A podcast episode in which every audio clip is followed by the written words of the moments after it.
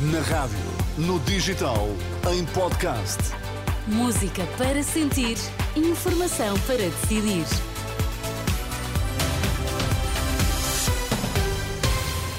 Atualizamos agora toda a informação na Renascença e começamos pelos títulos em destaque nesta edição das quatro. Em defesa do Jornal de Notícias e do jornalismo, uma centena de pessoas estiveram a discutir soluções para salvar o histórico jornal. As corporações de bombeiros querem cobrar uma taxa aos hospitais que retenham marcas de ambulâncias. O assunto vai ser discutido hoje.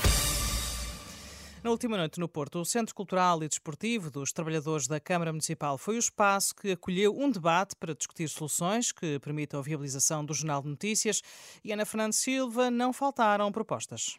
Com os olhos no futuro, conscientes do presente e a relembrar um passado com mais de 135 anos de história, foi assim a última noite no Porto, onde dezenas de pessoas falaram do Jornal de Notícias de forma emotiva. Os problemas do diário já não se resolvem com palavras, é a convicção do presidente da Câmara Municipal da Trofa. Sérgio Humberto foi um dos muitos presidentes de Câmara presentes no debate. O autarca fala de uma situação que reflete o centralismo do país e sublinha que é preciso resolver a questão à moda do Norte. Nós somos gente de fibra e que não podemos deixar isto cair. O JN dá lucro. Estão a esvaziar o JN e estão a colocar as fichas no Diário de Notícias. Portanto, o que estão a fazer isto é uma aposta em Lisboa.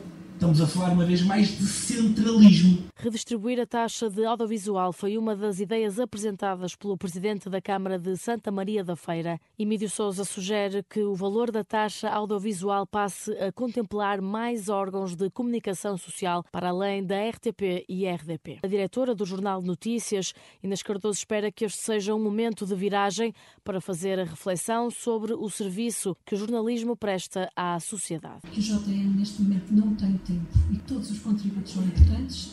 É preciso agir uh, com urgência. 135 anos de história de Jornal de Notícias relembrados num debate que procurou dar soluções à democracia no ano em que o país celebra 50 anos de liberdade.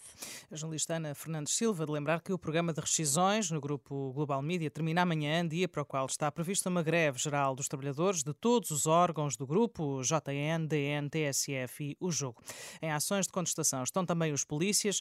Ao início desta madrugada mantinha-se para além de Lisboa um protesto que tinha começado ao final da tarde com a paragem dos carros de patrulha que depois se transformou numa vigília frente à Assembleia da República e onde chegaram a marcar presença cerca de 400 agentes da PSP e militares da GNR reivindicam melhores condições de trabalho e melhores salários. A Liga dos Bombeiros Portugueses reúne-se hoje com a Direção Executiva do Serviço Nacional de Saúde para discutir a questão da retenção nas urgências dos hospitais de macas das ambulâncias, das corporações de bombeiros.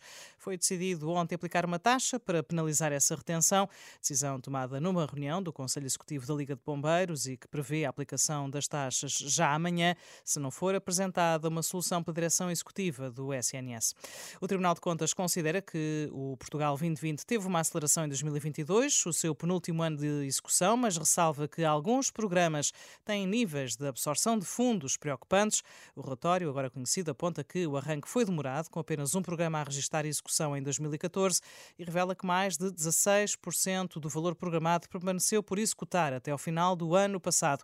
Os auditores adiantam que, apesar de Portugal não ser dos países com piores graus de execução, o Portugal 2020, os fundos estruturais de investimento investimento registram, regra geral, taxas de execução inferiores àquelas ocorridas no período, no período de programação anterior.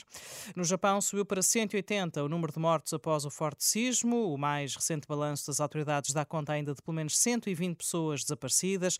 Há cerca de 28 mil moradores das áreas afetadas eh, que permanecem em centros de evacuação. Os maiores danos verificaram-se na província de Ishikawa, onde mais de 250 casas foram destruídas. A região continua sem energia e sem água potável.